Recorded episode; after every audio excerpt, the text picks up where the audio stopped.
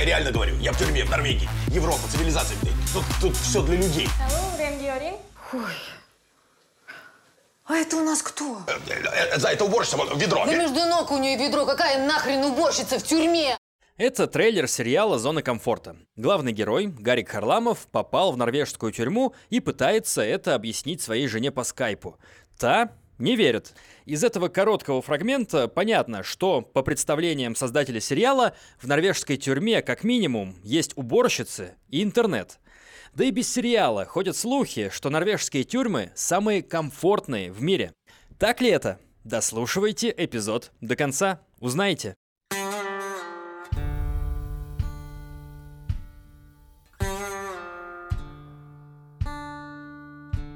Привет-привет! Это Миша Ронкайнен и тюремный подкаст. Подкаст про жизнь в тюрьмах разных стран мира. Я беседую с людьми, которые в них отсидели или сидят прямо сейчас. Напоминаю, что каждый второй выпуск этого сезона выходит только на Яндекс Музыке. Неделю назад это был эпизод про тюрьму маленькой уютной Молдавии. Страны, где заключенные сами строят себе камеры, сами их обустраивают. Эх, отличный выпуск получился. Ссылку на него оставлю в описании. Переходите, слушайте. Сегодня говорим про тюрьму Норвегии. В ней отсидел Юстас.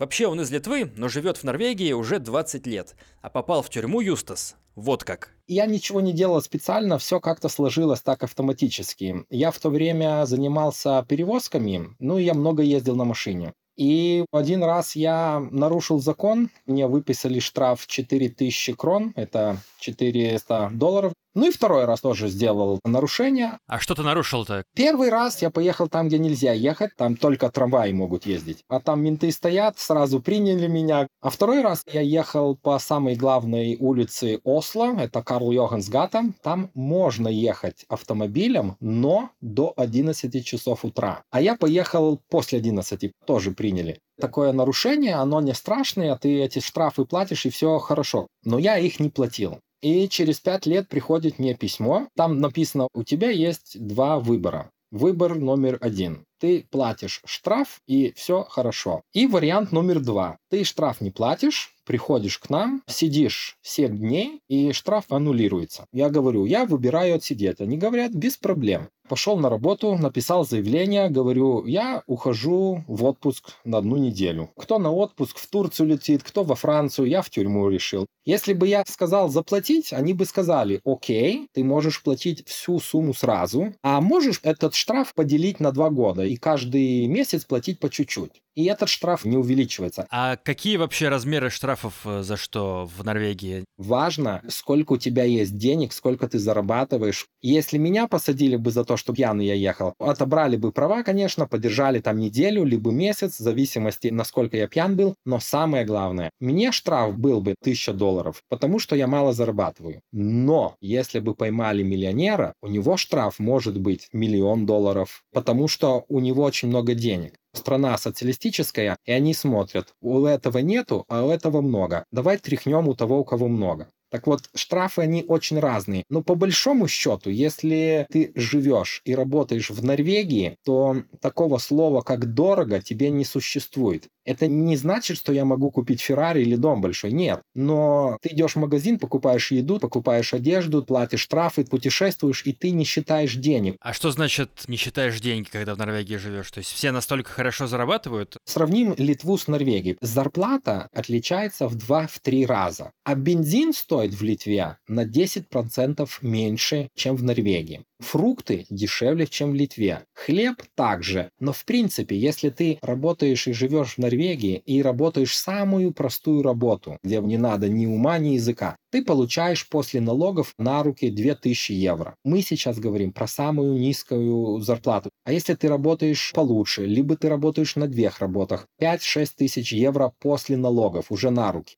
Это большие деньги. Я понимаю, что он день и ночь работает. Но если ты будешь в Литве работать день и ночь, ты получишь 2000 евро. А цены очень похожи. И система налоговая, она ориентирована на бедных. Если ты богатый, ты будешь очень много налогов платить. Да, тут дорого, но все сделано для того, чтобы бедному человеку было хорошо, а богатым быть не престижно.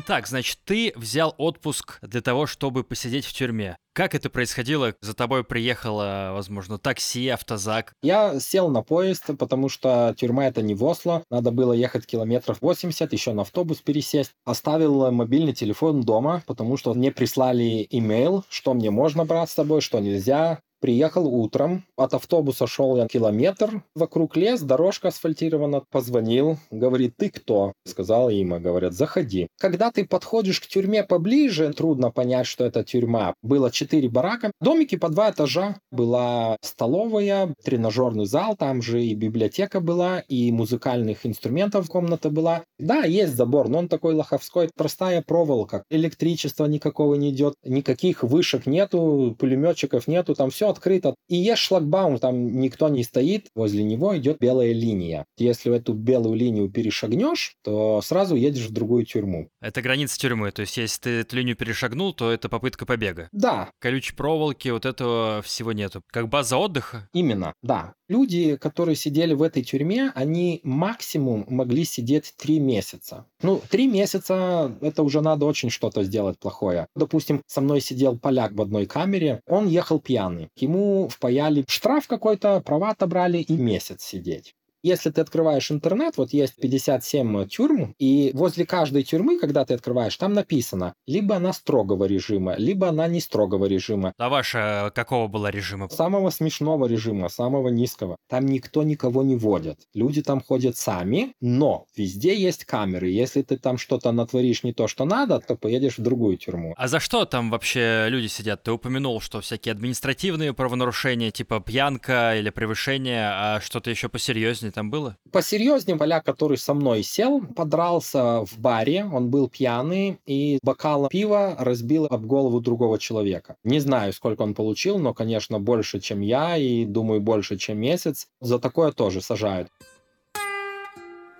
Итак, давай по порядку. Ты добровольно заходишь в тюрьму. Что дальше? Я зашел туда, говорят, показывай, что имеешь. Я показал. Бутерброд взял, говорит, нет, бутерброд нельзя. Рюкзак оставил, говорят, идем сейчас тебя проверять будем. Разделся до гола. Там мужчина был и девушка. Девушка, она была лет 25-30 красивая была надзирательница, она на меня смотрела, я на нее. Думаю, ну что мне тут стесняться, что я девушек не видел, и она не видела чего-то. Они добренькие, миленькие и очень отзывчивые. Говорят, все, одевайся. Дали номер из пяти цифр, и говорит, теперь это твой номер, и когда мы будем звать, будешь приходить к нам. Сделали мою фотографию, дали мне одежду тюремскую. А что за одежда? Одежда затрепанная, но она чистая. Простая рубашка неясного цвета. Голубого цвета штаны были, куртка и ботинки. Если с такой одеждой вышел бы к людям нормальным, то бы они не поняли, что ты из тюрьмы. Просто какой-то человек, работяга. Меня, значит, проверили и говорят, ты сейчас на улице посидим, еще придут пару таких, как ты, и будем объяснять правила тюрьмы. Я посидел, потом еще пришли пару парней, один был поляк и еще один норвег. Ну и мы втроем пошли в комнату, там была женщина, которая проверяла, и она рассказывала про тюрьму, когда кушать идем, когда ложимся спать, что можно позвонить. В тюрьму можно можно было брать либо блок сигарет, либо тысячу крон. Это 100 евро, грубо. Я взял деньги. На эти деньги можно купить телефонную карточку, там стоит таксофон на улице. За эти деньги, конечно, можешь купить еду, там приезжает автолавочка раз в неделю с одного магазина сетевого. А в принципе еда все есть. Нету такого, чтобы надо что-то было бы купить. Ну, если чипсов хочешь, то да. А по ценам обычным норвежским? Да, все по обычным ценам, там никто наварить на этом не собирается. Скажи, сколько у вас чипсы стоят? Пачка Лейс или бутылка Кока-Колы? 3-4 евро. Чипсы стоят, а бутылка Кока-Колы маленькая 2,5 евро. Если с Россией сравнивать, то это где-то в три раза дороже. Когда зарплата минимум 2000 евро на руки, то это смешно.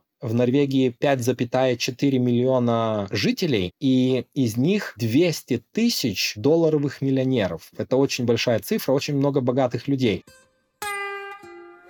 ты прослушал это обучение, тебя ввели в курс делать, что как делать, и куда тебя дальше повели? Вот я прошел это обучение, и говорят, с завтрашнего дня будешь работать. Ну и я пошел к себе в камеру, ждал, пока придет сокамерник, и будем знакомиться. Как выглядят камеры? Внутри очень-очень все просто, все минимально, как в Икее. Дешево и практично. Стены светло-желтый цвет. Ничего там не отлупляется. Ширина метров 4, ну и длина 5. Входишь в камеру, по левой стороне стоит двухэтажная кровать, кровать, я на втором этаже спал, поляк на первом. Шкаф стоит, старинный, весь обрисованный, деревянный. То сидел, пишут, я оттуда, отсюда сидел тогда. Окно есть, раковина, зеркало, столик и стул. Телевизор или микроволновка? Нет, на каждом этаже есть комната отдыха, там есть телевизор большой. Люди приходят и смотрят, кому что интересно. То есть сама комната, в которой ты живешь, это безжизненное пространство, где только можно спать и сидеть за столом. Даже сидеть там не очень удобно, столик он очень маленький. И все камеры были на двоих, да? По камерам другим не ходил, но я думаю, что да. Как ты познакомился со своим сокамерником? Он пришел после работы, и мы по-английски начали говорить. Он, оказывается, поляк, я литовец. Просто так поговорили по-дружески. Когда мы кушали вечером в столовой, в столовой людей где-то 120. Мой сокамерник говорит, а ты заметил, что на нас все смотрят? Смотрю, ну да, смотрят. Думаю, интересно, может, я интересный какой-то. Ну и вот, пошли спать. Утром встаем, идем на работу. Тоже с поляками там работаю. Был перерыв, мы стоим, отдыхаем на улице, и ко мне подходит паренек лет 20, видно, наркоман такой норвег. Хилый, ну, борзой. И по-норвежски говорит мне, ты меня помнишь? Говорю, нет, я тебя не помню. Говорит, а я тебя помню. Думаю, ё-моё, ну как ты меня можешь помнить? Я тебя первый раз в жизни вижу. Говорит, а ты undercover police, скрытый полицейский, работаешь под прикрытием. Ну и он ушел. Думаю, блин, нехорошая канитель. А у нас там работа такая была, мы делали деревянные палеты. Для груза. Да-да. Думаю, на всякие пожарные возьму я один гвоздь. Взял я гвоздь, его согнул так, чтобы он в руку помещался. Если защищаться надо будет, то буду защищаться. Поеду на другую тюрьму, что поделать. Я этим не воспользовался, но на всякой пожарной имел эту фигню. Мы поработали опять, пошли покушать, на нас все смотрят. На этот день вечером я лежу в камере, читаю книжку, и каждых минут 10-15 открывается дверь камеры, кто-то смотрит и закрывает сразу камеру. Вот этого наркомана дружбаны на мозги капает все время. Я чуть-чуть переживал, но с другой стороны я знал, что все снимается на камеры. Там такой сидел грек, он говорит, ты даже когда телевизор смотришь, ты не видишь, но там из телевизора камеры есть, они снимают. Так что там очень все оперативно в этой тюрьме. Я вот когда первый день только пришел, так такую сцену видел. Чувак вышел из камеры, пришли два надзирателя, ему что-то сказали, он начал что-то объяснять. Они его ничего не спрашивали больше, взяли за руки, посадили в машину и вывезли на другую тюрьму. Я не понял, что произошло, а мне потом объяснили. У него нашли мобильный телефон. Конечно, там шмонают людей. Заходишь на камеру, ты ничего не занесешь туда. Он как-то занес. Самое главное, как они телефон нашли. У них в этой тюрьме есть датчик. Датчик знает, что в этой тюрьме все время есть 8 мобильных телефонов. И когда появляется мобильный телефон номер 9, эта система говорит, что в этом бараке, в этой камере появился телефон, которого вчера не было. И они идут в этот барак, в эту комнату, а там два человека сидят.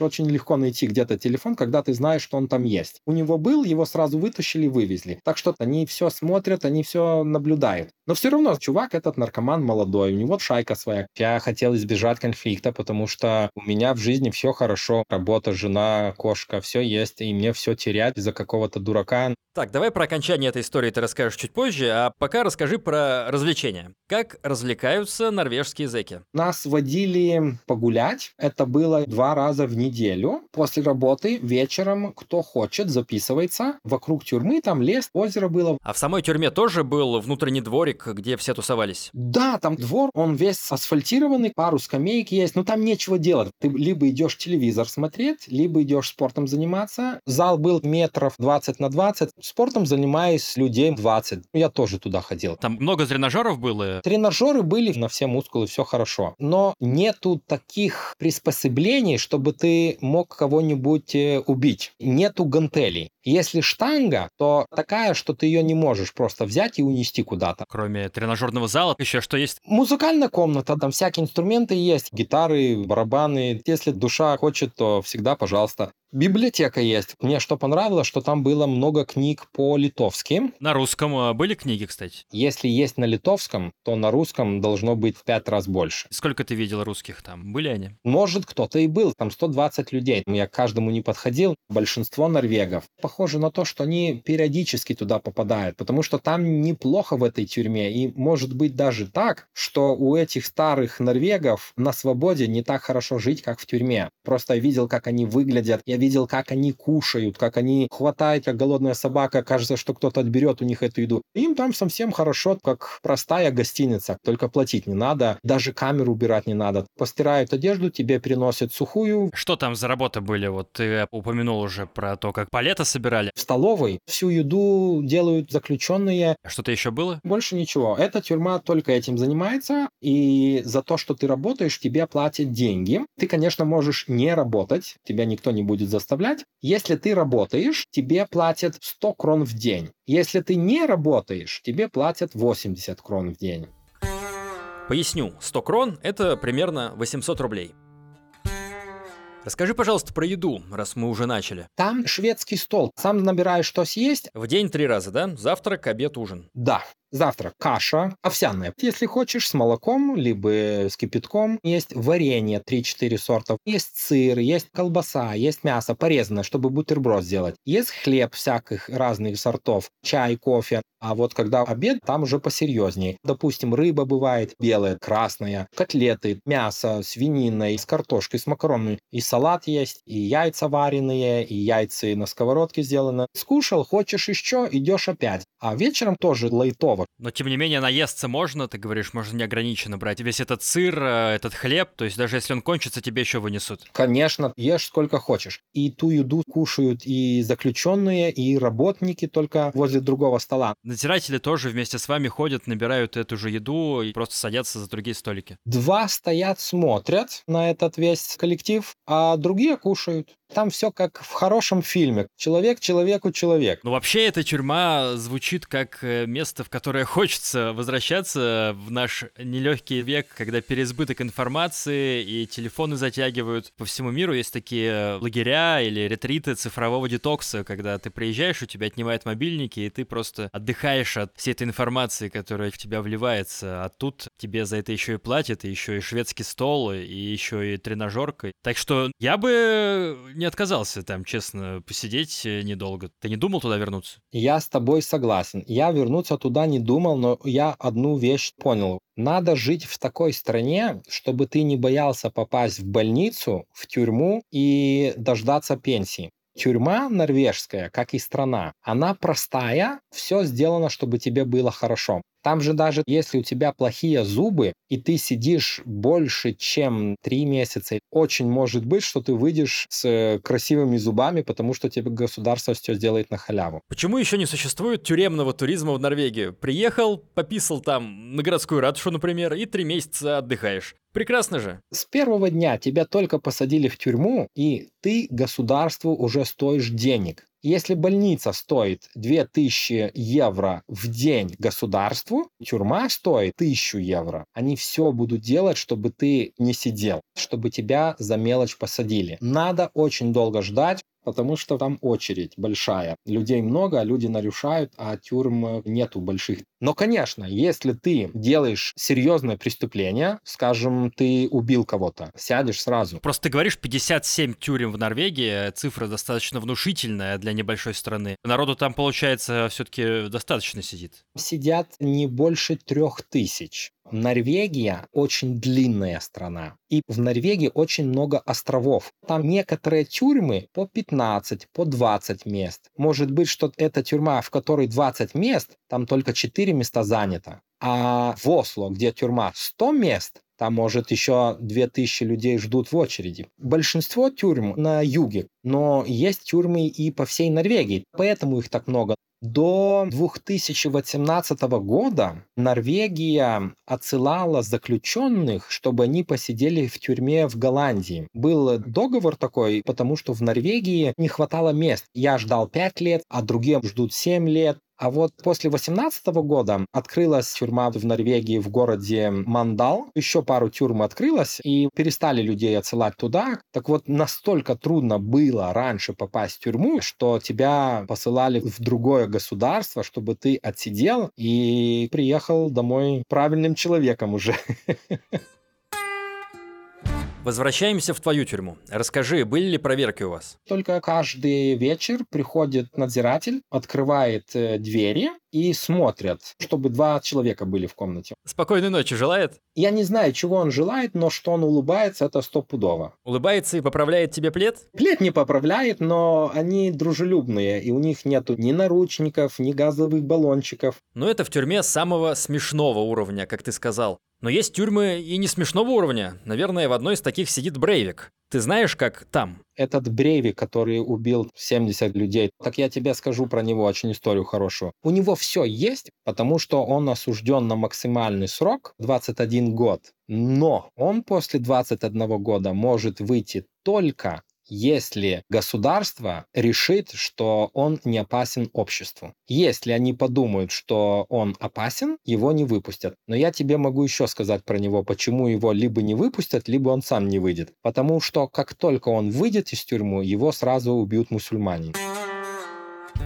Андреас Брейвик — это норвежец, который 12 лет назад убил 67 человек на острове неподалеку от Осло. Просто приплыл на лодке и расстрелял лагерь политических активистов.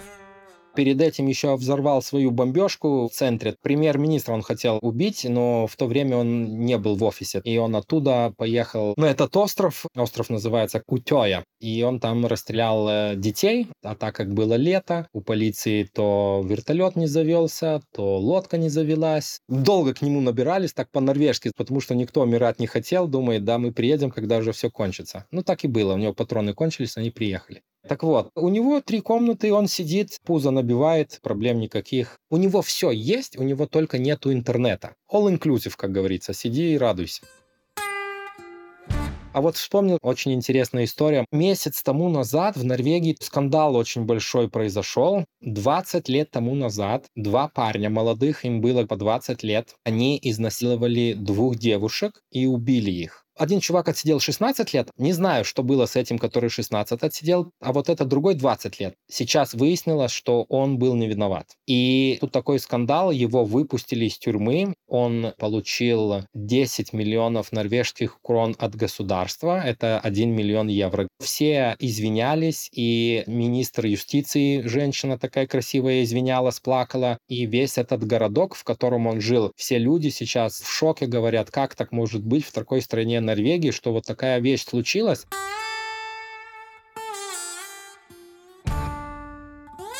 Расскажи, чем закончилась история с Норвегом, от которого ты э, гвоздем хотел отбиваться. Я купил карточку телефонную, позвонил жене и говорю, ты давай быстро оплачивай штраф, сколько осталось. Я вот три дня отсижу, и в пятницу я выхожу. Чуть-чуть не по плану пошло. То есть ты там можешь с карточки оплатить и выйти раньше? Да. А сколько там списывается? У каждого индивидуально или это какая-то фиксированная сумма? По-разному. Кто-то отсиживает 500 крон в день, кто-то 1200. Не знаю, как они там это считают. Вот мне выпала одна неделя за 8000 крон, значит, в день я сидел где-то 1150 крон. То есть ты отсидел 3500 крон и почти половину своего долга. А потом, когда в середине отсидки понял, что тебе нужно уезжать, просто взял и оплатил это, ну, с помощью родственников. Да, жена созванивалась с этими надзирателями, говорит, я уже плачу. Они говорят, да-да, мы ждем, пока придут деньги. На третий день вечера меня позвали по этому моему волшебному номеру. Говорят, твоя жена оплатила сейчас, чтобы тебе ночью не ехать, ты переспишь еще один день, и завтра утром можешь идти.